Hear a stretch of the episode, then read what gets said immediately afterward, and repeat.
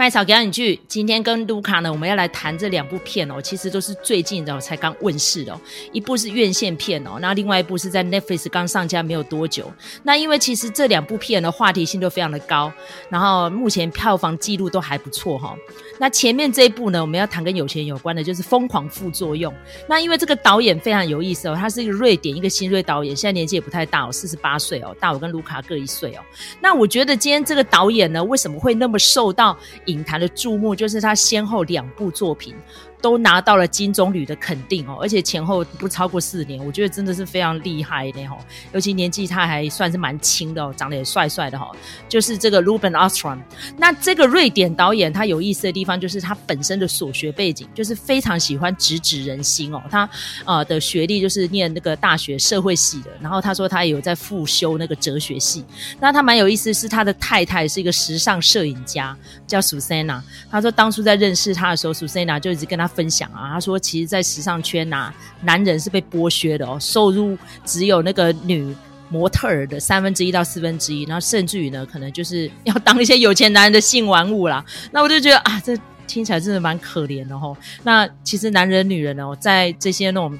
弱肉强食的社会有多少都会面临这样的困境哦。那他的前一部得奖作品是二零一七年的《抓狂美术馆》。那其实我刚刚跟卢卡在分享，我觉得《抓狂美术馆》我其实个人没有很喜欢，因为其实他的叙事段的都蛮奇怪的。但是因为其实北欧导演本来就会有他很特别的风格，所以这个 Awesome 这次呢，因为这个疯狂副作用又得奖，然后他这次大量的启用了啊、呃、一些大家比较耳熟能详明星啊，比如说像我们里面就会看到说，哎。这不是 Sarah Jenkins 哦，这几个帅哥，好，然后再加上了，也不能说几个啦，就是那一个大帅哥这样子哈，然后那个诶，看到那个扮演船长的人，诶。这个是那个 Woody Harrison 哈，这也都是我们的熟面孔。可是呢，其他有些演员哦，可能就是一些呃欧洲片看比较多的人比较认得出来，麦嫂就不太认识这样子哈。但是整个看完之后，我觉得就是充满了导演的一向的风格，就是呃有点讽刺啊，然后甚至于那个结尾啊，整个大翻转啊，就会让你有点。想哭哭不出来，想笑又没有办法笑太大声哈，就像是他之前过往的作品啊，什么婚姻风暴哈，这个也被好莱坞翻拍哈，就是一场大雪看出夫妻的呃真爱还是真骗哈，是爱情还是骗局哈，所以我觉得这个导演就是这一点非常有意思。那一样呢，我们就用一个短短时间就交给卢卡，我们来提一下这个剧情大纲是什么。嗯，这部呃《疯狂副作用》呢，它主要就是主角是一个男模，他叫 Carl。那这个 Carl 呢，他呃虽然是这个。长得很帅啦，然后体格当然也非常的健壮。不过呢，这个男模特儿啊，在这个呃整个模特儿圈里头，算是非常弱势的。就像刚才麦嫂有讲的哈，就是说呢，他的收入远远的不如女模，而且呢，有的时候还要被这些呃同志在那边呃权势性侵哈，或者是性骚扰哈。那所以呢，这个 Carl 他过的日子并不惬意哦。那不过呢，他的女朋友就很厉害。然后他女朋友就是一个不只是女模，而且她还是一个网红哦。所以呢，呃，因为这样子可以得到一些好处，那而且收入呢也远比这个 car 还要来得高哦。那第一段呢就是在讲他们平常生活相处哈，就是两个人其实是还蛮恩爱的啦哈，也不是只是看脸而已。但问题是呢哈，很现实的吃饭问题哈，这个吃完了之后账单放在桌上。女生他就说：“哦，谢谢你，亲爱的。”哦，然后那个男生跟他对峙了一下，然后才跟他讲说：“你记不记得你之前有讲过这一顿你要付钱？”好，而那个女人就说：“哦，好像真的有吧？”哈，男生就继续说了：“那你为什么把我好像当成理所当然，我就是要去付那个钱？”那这个女的就有一点不开心，然后就说：“好啊，那各付各的也是没有问题啊，那我们就计算机拿来算一算啊，哈。”然后两个人就为了这个 AA 制哈，或者是哦男生付钱女生付钱在那边吵架哈。那所以这个就是第一个哈，就是显现出这两个人然后在关系中，但他们的经济地位还是不平等的。那后后来呢，因为这个网红比较红哈，那所以呢，他就被招待呃去一个豪华游艇哈。那当然这个免不了在旅途过程中就是要常常打卡啊、拍照啊什么的哦。这些事情呢，就全部交给 Carl 来做哈。Carl 就变成说，呃，名义上是男伴，但是实际上就是个工具人哈。那当然他们在这个豪华游艇。呃，里头哈，就瞬间的，虽然说看起来好像是很风光的网红，但瞬间他们就变成全船最穷的人哈，因为那些其他的人都是超级大有钱人哈。那其中呢，有一个有钱人，他就说呢，哦，我是这个卖屎的哈，因为他是一个肥料。大亨，然后呢是一个俄罗斯商人哈，然后另外呢有一对非常和蔼的老夫妇，他就说：“哎，我们的商品啊是这个为了呃世界创造和平哦创造民主来使用的。”是什么东西呢？结果是军火哈，所以就是有一堆这种哈有钱到不得了的这种人哈。有一天呢，其中有一个贵妇呢，她是在那边游泳啊，晒太阳，然后她就跟她旁边的这个呃小姐哈，就就服务生就讲说，哎，其实你也应该跟我们一样平等啊哈，我们就交换一天哈，你来做贵妇，然后我来呃。做服侍你的人，然后就想出一些很疯狂的 idea，然后到最后呢，居然是全船的工作人员都必须要去呃。划水啊，他们就说啊，把滑水道拿出来啊，吼，那个我们要过一天这个有钱人的生活啊，等等的。那你就看到哈，呃，我们在镜头里头看到的都是一些有钱人在那边供销维啊，然后在那边喝 cocktail 啊，这样子。那到这个时候，全船的工作人员都出现，你才发现有很多你从头到尾都没有看过他的人在甲板底层工作。哦，他们可能是清洁的人员啊，然后开船的啊，呃，修理的机器工啊，等等的哈、哦。那你就会发现，哎，其实这个船就是一个呃阶级很森严的 一个具体而为的一个社会啊。哈，那后来呢，他们因为这样子的一个事情啊，那这个船长的晚宴就遇到了风浪哈。那后面呢，就导致更毁灭性的结果。那这个结果是什么呢？哈，丑态一出啊，呃，这个阶级的界限其实就已经没有什么分别了哈。再怎么样有钱的人，还是哦吐的乱七八糟哈。那后面会遭遇更可怕的事情，到底是什么呢？就请大家好呃自己去看。比如说呃现在哦、好像有呃影城推出买一送一哈，那就不用说什么男朋友付钱，是女朋友付钱了哈。哦，这 买一送一是不是很棒哈？那这个趁着这个机会，大家也可以去呃电影院里头欣赏这部今年金棕榈奖的得奖影片《疯狂副作用》。我觉得这个买一送一的活动真的蛮好笑，就是刚卢卡讲，就是不用再吵谁呀，要去买单，甚至于它里面还提到说欢迎二刷哦。我说，哎呀，这个二刷会不会后面观影乐趣就？整个没有了，因为其实他是留了一个我觉得蛮重要的悬念给大家啦，就是让我想到当初的《寄生上游》哈，里面那个寄生在地下室的那个妈妈就讲一句话说：“如果有钱，我也会善良。”所以里面就可以看到那个游艇上面那几个 gay 白有钱人啊，就像刚刚卢卡讲的说：“公平起见啊，我没玩水，你们也玩水啊。”但殊不知，其实他们是自己有职责在身的。如果他们去玩水的话，可能就会像这个电影里面呈现的，到最后就引起一场大风暴哈。那甚至于那个导演呢，就特别安排了这个呃，Woody Harrison 扮演的这个船长哦，就是一个非常。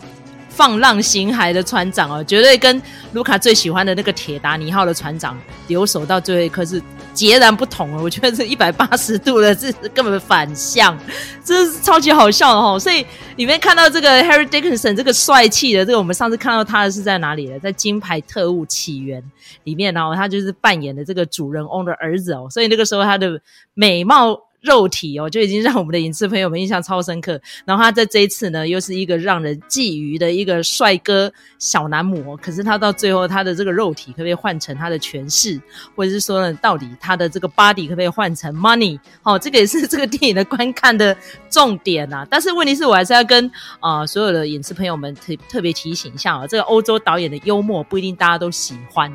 可是呢，看完之后有没有哪一些 take away 呢？我觉得是有的，就是说。呃，基本上哦，这只能说大限来时各纷飞。这基本上遇到那种性命攸关的时候，你的尊严哦跟价值观哦什么都扫地了哈、所以不需要冠冕堂皇的讲一大堆大道理啦，就是你可不可以？坚守你的道德，坚守你的价值，我觉得这个真的是整个电影哈，那个导演想要传递出来的关键了。所以这就是我们今天第一部要介绍的这个哈，叫《疯狂副作用》。那看这个电影呢，会不会有一些门槛？我觉得其实还好啦，反正就是我们刚刚提到的，就是整个电影的主轴嘛。所以说这个片子如果是十分的话，我可以打个几分？我觉得应该打个。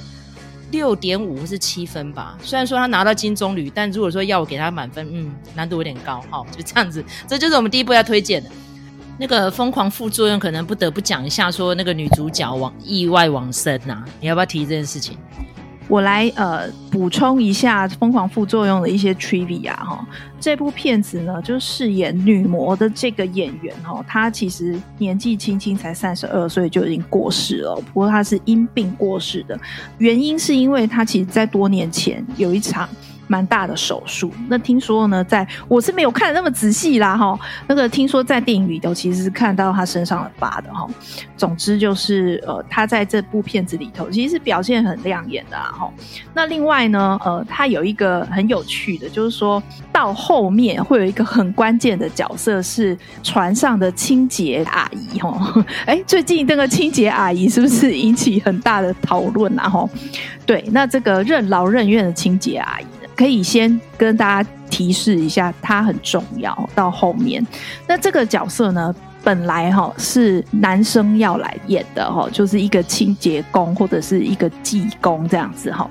那后来呢，是因为这个导演的学生就有在课堂上面建议说，哎，如果把这个角色改成女生的话，可能会更有趣哈，而且也是有呼应到他前面的这一段，男模跟女模一起出去吃饭，那到底是赚得多的女模要付钱呢，还是这个呃传统上由男生来付钱呢？哈，听说这个对话呢，这个争辩呢是真实发生在导演跟他的老婆身上哦。呃，原因就是呢，他们呃有一阵子就是常常在这个坎城嘛，哈，因为这个导演都是他跑影展啊什么的哦，不知道是不是因为影展，但是总之呢就是在坎城，然后连续好几天哦都是这个男生付账，那这个太太呢就是一脸。觉得说理所当然，就说哦，谢谢你，亲爱的，就跟电影里头一模一样。然后呢，这个导演就不禁就开始发飙了，就说：“哎，以下省略三千字哈，因为这个导演他就说呢，他其实还蛮想要表达男性在现在这个社会里头啊，面对各种的政治正确等等的哦，他们的处境该怎么办。”哦，他一直都是在讨论，因为他自己毕竟自己是男生嘛，哈，那所以我们可以看到，呃，包括疯狂副作用，哈，这个男女模的呃极度薪资不平等，这个也是呃老婆跟他说的，哈，那这个呃。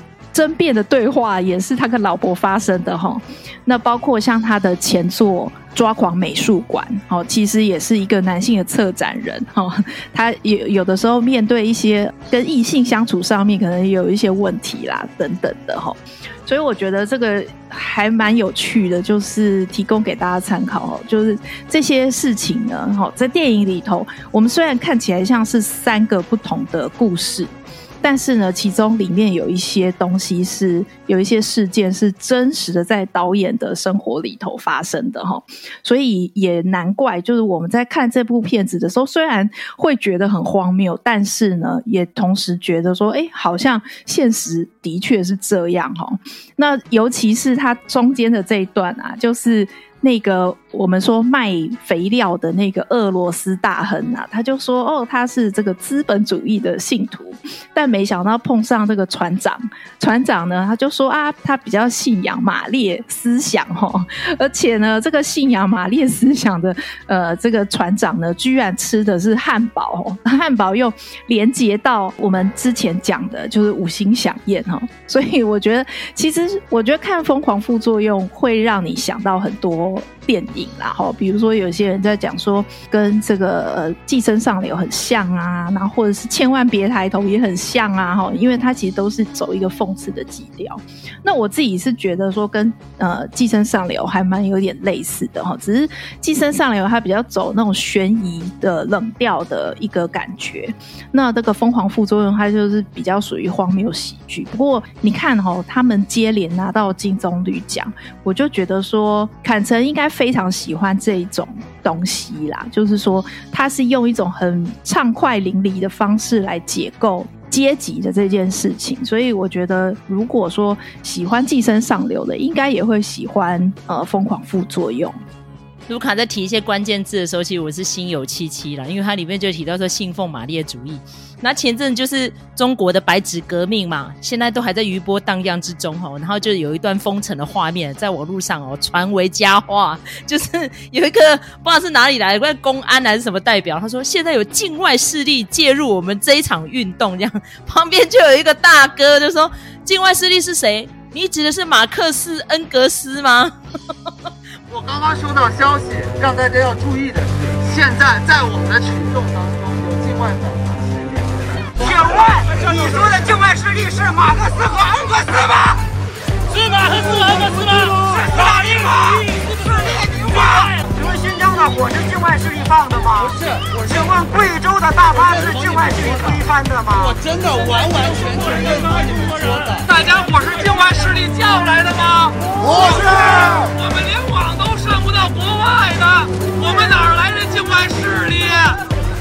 势力怎么跟我们沟通？我们只有境内势力不让我们聚集。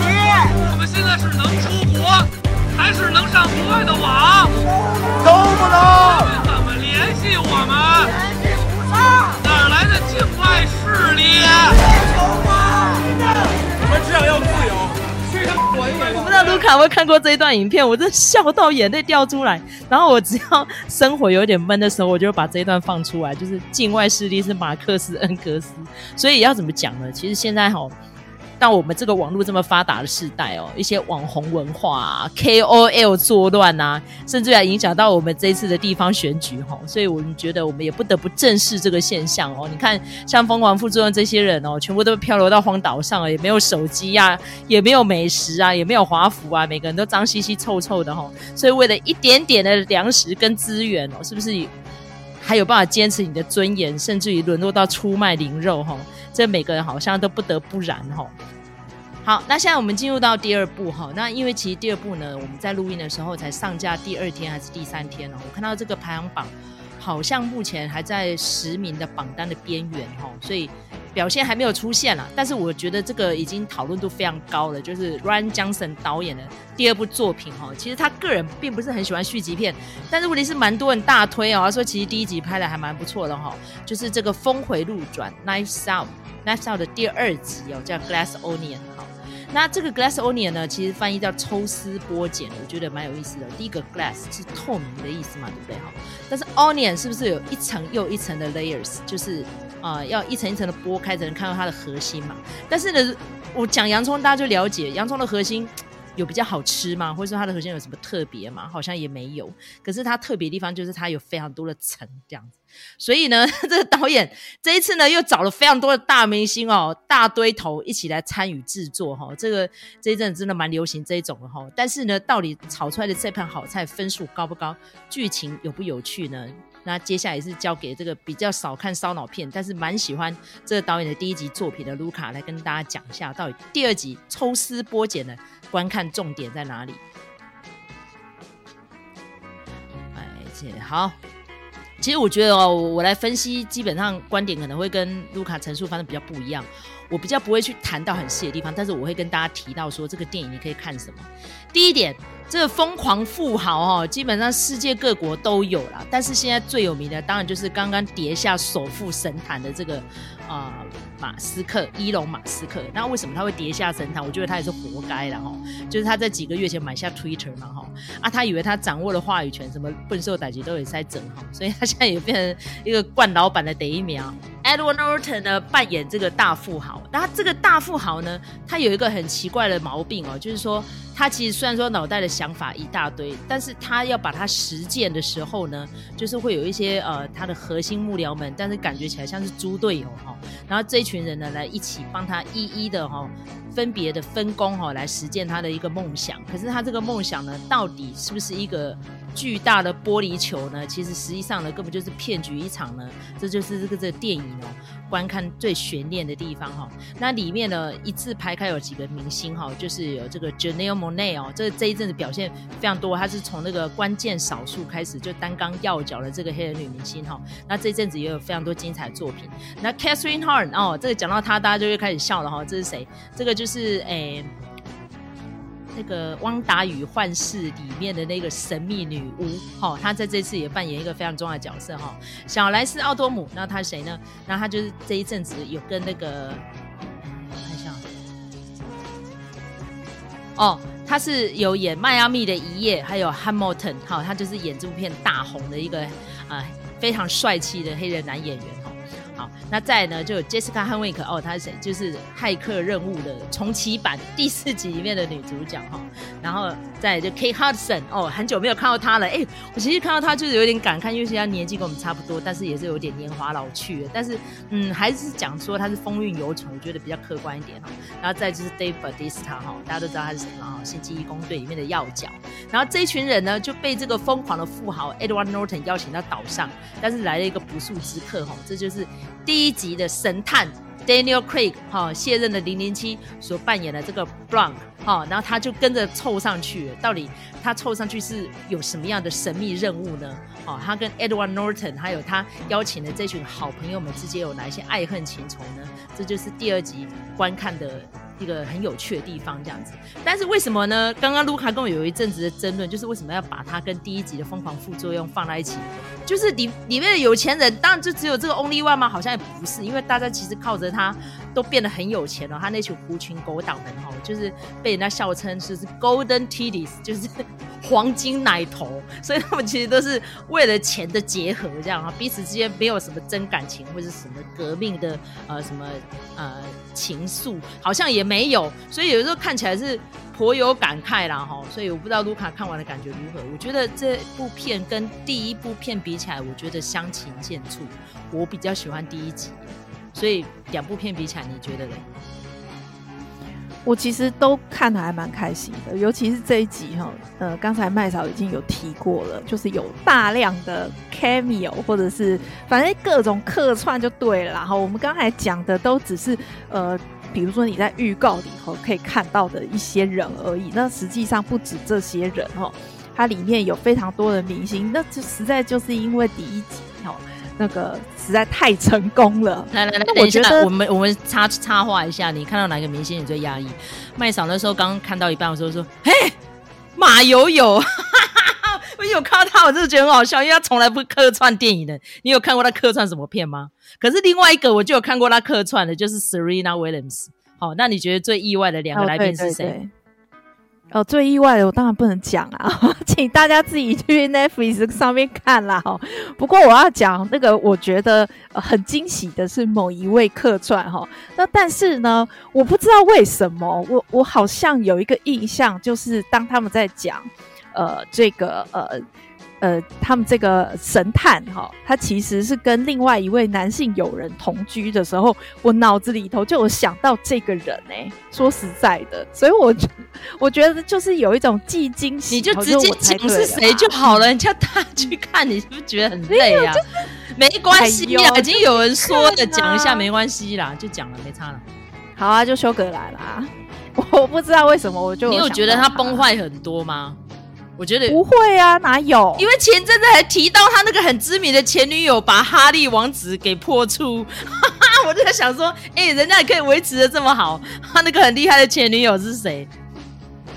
伊丽莎白·赫利 是这个吗？对，人家都五十六岁了，还是超级辣，但休格兰就嗯，没有。可是我觉得，我觉得我不会用崩坏这种形容词去形容，呃，就是明星老了之后。尤其是休格兰，说实在的，如果以我们的年纪的话，我们认知到的休格兰才不是新娘百分百的休格兰。她以前明明就是演坏人出身的，所以我对于她的崩坏，他们所谓 quote and quote 崩坏，我并不认为那是崩坏。我觉得它就回到它原本的样子，它就是一个 grumpy old woman，哎，go grumpy old man 啊。所以我会觉得说，我并并不认为它叫崩坏。然后呢，从崩坏这两个字，我们来讲另外一个，就 Kate Hudson，我也觉得，就是他在这个戏里头，我我还蛮喜欢他的表现哈。虽然就是说，你可以看到，比如说他呃穿泳装，他穿的还真少诶、那个布料，然后我就想说，哦天啊，也太肉了。但是他其实有把他的脸上的皱纹，还有他的一些腹部的赘肉都有拍进去。我觉得那个应该是故意的，但是即使是这样，我还是觉得很棒啊！他已经算是他这个年纪维持得很不错，而且我觉得他就是那种疯癫的个性也还 掌握得蛮好的，所以我都不会用“崩坏”两个字去形容资深的艺人。好，然后我再开一个那个番外篇哈，就是他跟那个小莱斯·欧多姆他们上一次合作是那个《Music》。好，那个幸福刚刚好，我不知道有没有看那部片哈。不过 因为这部片其实评价没有很好，只是他的导演是西亚啦，就是个人蛮喜欢的一个歌手这样子哈。小小插曲一下。好，那这部片子你有哪一些推荐的点？推荐的点啊，我我其实我刚才有讲，就是我还是一样看得很开心。那当然，我觉得跟第一集比起来，因为第一集它里头有一个道德教训在里头。所以我会觉得说，哦，第一集真的是那个结局真的很值得玩味啊。那不过这一集里头，我就会觉得说，他比较没有讲到那个议题的部分。那光是以他的这个呃解谜的配置来说的话，这个事情可能可以待会交给麦嫂哈。我们来看看他这个解谜是否有够格。不过我自己看的是很开心啦。然后我觉得就是如果是以那种。呃，贺岁片，因为你看这个也是 这个圣诞假期推出来的。我觉得以贺岁片来说的话，我我还我觉得它还蛮精彩的。那嗯，那你说要讲说这个呃到底有多巧妙，剧情到底有多巧妙，我是觉得也还好。但是就看这几个厉害的演员飙戏，我就觉得说，哎，也还蛮值得的。那。但是他会不会继续？就是说，这个系列会不会继续发展？我觉得是可能要加把劲啦。好，那另外我提一下，我觉得这部片子的配乐非常有趣。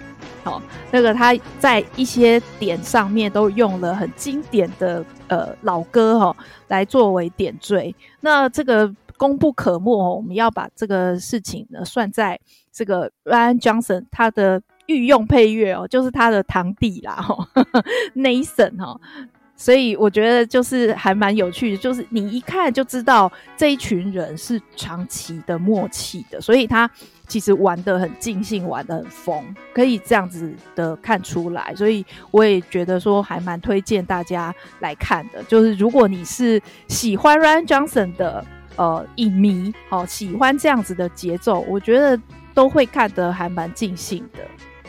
因为其实哈，这个刚刚讲到 Edward Norton 啊，他其实很爱参加这种大堆头的戏嘞哈。那尤其是他是另外一个导演威斯安德森的御用，他已经连续参加了好几部电影哦，所以他就是个人很爱干这些事情啊。应该在好莱坞人缘风评都还蛮不错哈。他在里面演这个疯狂富豪，实践了搞笑哈。所以 我尤其是他到底有没有模仿这个伊隆马斯克呢？大家可以各自去看了。我是觉得。还可以啦，伊隆马斯克应该比他更疯狂一千倍啦吼。但是呢，它里面有提到一些环保啊，或是提到一些风险管理，甚至于还讲到一些著作权剽窃的问题哦。这一阵子好莱坞非常多电影都有提到吼，所以这个片子的门槛有吗？我是觉得还好啦，还可以啦。然后娱乐效果如何？我觉得也过得去了哈。所以如果今天满分十分的话，这部片应该跟上一部片一样，我大概会给他打个七分左右吧。哈，好，那这些演员们，嗯。我觉得恰如其分了，应该这样说。但是刚刚卢卡有提出来一个悬念，就是会不会有第三集？我觉得应该还是会有吧。就是贺岁片很适合啊，就是圣诞节阖家团圆，然后就找了一票好莱坞明星，就你该讲我该讲。但是拜托大家哈，不要像大卫欧罗素，我刚刚已经有嘲笑过他了，就是他的那个阿姆斯特丹，那个是搞笑也没搞笑，娱乐也没娱乐，然后明星表现也不好的哈，所以。这部片呢，我觉得 Rian Johnson 这个应该成绩单还过得去，我是觉得还不错。好，然后所以回到最原始的状态吼，我们的欲望是最赤裸裸的，所以这两部片子我是觉得都还蛮大推的啦。那当然各自呈现的角度不一样。然后这一阵子呢，好像很多导演们也是看破了这些纸醉金迷啊，然后要不然就是那种藏污纳垢的这些。浮华社会哈，所以都会纷纷拍出这样的电影哦。相较之下，跟艾米丽在巴黎 根本就是南辕北辙。为什么会提到艾米丽呢？就是因为我今天麦嫂我们在录制的时候，其实是圣诞节的假期哈，刚好又遇到周休，然后我就无聊把它开来配饭了。就光是前面三集，我就觉得弱智到不行，我真的已经快要崩溃，所以我就跟我几个朋友说：“ 可是你知道他现在是第一名啊，他现在又到第一名了耶！”哎，你不觉得这些？影集就是很像那种荧幕保护城市吗？就是你可以把他的对白 然后全部拉掉，你就让他在电脑荧幕上跑，还蛮好看的，你知道吗？就是很美丽，可是就剧情空洞，就配饭或配家事啊，不就这样吗？对对对，然后而且我觉得更好笑，就是它里面极力的把所有的演员演成白痴。就是你智商太高，你没办法把它看完。这就，是我跟卢卡那时候在研究说，我们是不是要把《曼哈顿情缘》的第二集拿出来讲？后来我发现我连十五分钟都看不完呢，就是那种蠢到鸡肋到你整个我连吞下去我都会消化不良，我会想要去厕所把它吐出来，就有点像是这些有钱人在船上晕船的那个样子哦。所以我觉得、啊，怎么讲呢？这就是最好的时代，是个最差的时代哈。这盗用一下狄更生的那个《双城记》的名言。最好时代就是我们要看什么作品都有，但最坏的时代就是垃圾作品占用你的时间也蛮多的哈。所以呢，我跟卢卡一直在找我们节目的定位哦。虽然说我们已经做了快三年了，已经好多集了哈，但是呢，我们在看我们的那个收听流量呢，我们也一直都在在做调整齁。所以呢，麻烦我们的听众朋友们哈，如果有给我们一些实质上的建议啊，例如说，哎，你们最近有发掘到一个什么还不错的电影的话，也欢迎推坑我们哦。要不然我们现在看这些排行榜的前十名，有时候这根本就吞不下去。到底他在红什么？无法理理解哈，这只能说我跟卢卡的同温层太厚了，厚到走不出来，那会造成我们做节目的瓶颈。所以很希望我们的听众朋友们哦，无论你是各个年龄层，或是有不一样的专业的，你要是哎发觉到什么样还不错的，拜托就敲碗一下，不然我跟卢卡呢才能够多看看别的作品，才不会浪费时间一直在看一个法呃美国蠢妞在法国的故事呢。好，好东西啦。但我觉得就是串流让大家的收看的呃这个举动变得很简单，所以大家就比较很少那种以前我们上电影院都还要做功课啊，然后看这个导演之前的作品啊，这种事情就比较少发生。但我会觉得就是还是一个有脉络的阅读会是比较好的啦。对，所以比如说我们今天呃讲的这两部片子，其实都是有。呃，前作哈，或者是导演之前也很厉害的作品，呃，大家都可以去来补齐一下哦。可能对于你看这个新的上映的片子，会有更好的一个观影体验。好，那其实我们在最后做一个总结哈，就是刚刚卢卡也有呼应到我说的，就是最好年代是最坏年代哈。所以呢，到底这个片子呢，在你心目中评价如何？或者说这个导演真读很多书，让我们很崇拜，好棒棒。我们现在正在安排片单，然后正在编列这些导演们哈。有些导演基本上哦，他那个深度哦，绝对不是我们这种看了一两部或是几几百部。我跟卢卡应该已经快要上千部了哈，这些水准的。呃，算是不能说影评啊，像这些 YouTuber 们呢，我能够讲得出来的，我们都觉得我们远远跟不上人家。但是呢，我觉得再怎么样，这些智慧哈，我们都是非常的崇拜跟引颈盼望的哈。那接下来麦嫂正在期待这个《花月杀手》的上架哦。那大家知道我们其实很爱这个导演哦。那呃，在 Apple Podcast 上面，不知道到时候呈现出来的效果如何？等我跟卢卡看完之后，再跟大家 P 单元来讨论。那感谢大家收听这一集。如果喜欢我们频道的话，请你在各大收听平台给我们五星评价，或是给我们个小小的粮草，鼓励我们继续创作下去，或是敲碗留言哦。希望我们下次可以再开辟什么样的主题，分析给大家听。下次再见喽，拜拜拜拜。好，可以三十七分，下一段喽。